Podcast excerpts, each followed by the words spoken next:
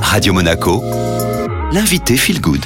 Et nouvelle invitée Feel Good aujourd'hui, je suis avec Charlène Guinoiseau. Bonjour Charlène. Bonjour Julia. Alors vous êtes la directrice éditoriale hein, des éditions Jouvence et on est ensemble aujourd'hui pour parler d'un très beau concours que vous relancez.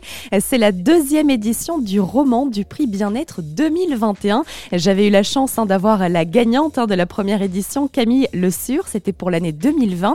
Alors concrètement, quels sont les thèmes que vous avez sélectionnés pour les participants? Alors nous avons sélectionné deux thèmes. Euh, le premier est un thème d'ésotérisme moderne, c'est-à-dire de spiritualité euh, vraiment moderne comme on le voit aujourd'hui, avec tout ce qui touche autour, euh, par exemple, d'un personnage qui serait proche des pouvoirs des cristaux, des pierres, ou des oracles, ou de la tarologie. Et un deuxième thème qui est Imagine le monde de demain, et qui accueille plutôt des récits euh, sur la décroissance, la protection de la planète, un nouveau rythme, ou au contraire des nouvelles technologies, mais toujours au service du bien-être. Pas de témoignages, uniquement des récits, et aucun rapport avec euh, le confinement ou le virus. Euh, si on veut participer, comment ça se passe? Alors déjà, toutes les informations se trouvent sur le site des éditions Jouvence. À partir de maintenant, tous les participants peuvent commencer à écrire et peuvent remettre leur manuscrit jusqu'au 31 mars 2021. Et ensuite, la bonne nouvelle, c'est que donc le lauréat sera publié aux éditions Jouvence en octobre 2021 et en octobre 2022 aux éditions Pocket. Et ce sont des récits qui doivent comporter entre 200 000 et 250 000 caractères